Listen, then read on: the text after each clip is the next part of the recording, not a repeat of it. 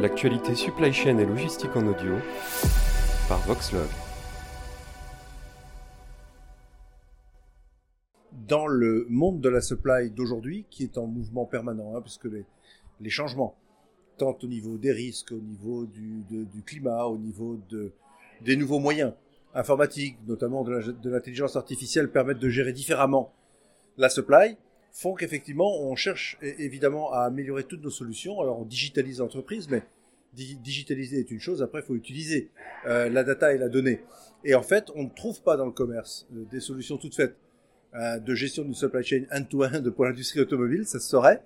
Et donc, du coup, bah, nous, on la, on la développe. On la développe morceau par morceau, bout par bout, année après année. On essaie d'être rapide et pour ça, en fait, on s'appuie sur l'école des ponts qui a toutes les compétences requises et qui nous permet à la fois de réfléchir, mais aussi de développer des briques de notre système de la supply globale. L'école a le même problème que l'entreprise. C'est comment elle passe de la recherche opérationnelle et l'optimisation d'un sujet simple, typiquement un camion qui va livrer euh, euh, cinq différents magasins par où il doit passer. Donc on a, on a, on a des briques dans l'industrie automobile qui sont de cette nature. Euh, la gestion des approvisionnements, un centre de distribution qui va regrouper plusieurs fournisseurs, des transports de pièces en amont, la gestion d'un d'un grand parking avec les voitures en aval dans le ou d'un port dans lequel on va faire passer des flux. Mais appréhender la totalité de ces flux end-to-end, c'est-à-dire si euh, finalement, euh, au niveau de la vente, euh, tel pays, tel marché, telle voiture va baisser de 10% ou va monter de 10% parce que on vient de la lancer, parce que il y a une prime à la voiture électrique en Allemagne, etc. Ça veut dire quoi Dans six mois, sur mes approvisionnements chez tel et tel fournisseur, par exemple, ou sur mes capacités de transport, ou sur la capacité de fabrication de mon usine? Et en fait, ce qu'on essaye de faire maintenant dans la supply end-to-end, c'est de mailler tout ça pour avoir un outil de contrôle qui va au-delà des petits outils locaux de recherche opérationnelle et qui arrive à assembler une supply end-to-end. Et c'est aussi un des grands thèmes sur lequel travaille évidemment la chaire.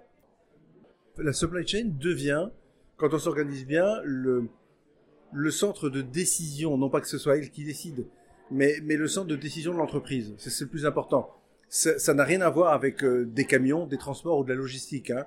C'est vraiment en face de mes marchés, en face de mes produits, en face de mes contraintes, en face de mes aléas, les aléas géopolitiques, les aléas climatiques.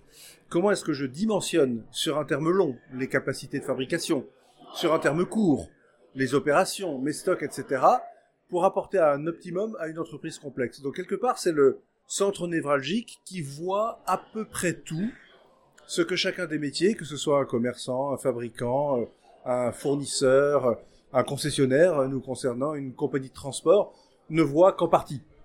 il faut assembler, et de manière de, plus en plus rapide, tous ces éléments-là pour être sûr d'apporter l'optimum et je dirais même la continuité de l'activité euh, dans les entreprises. C'est d'abord ça le supply chain you.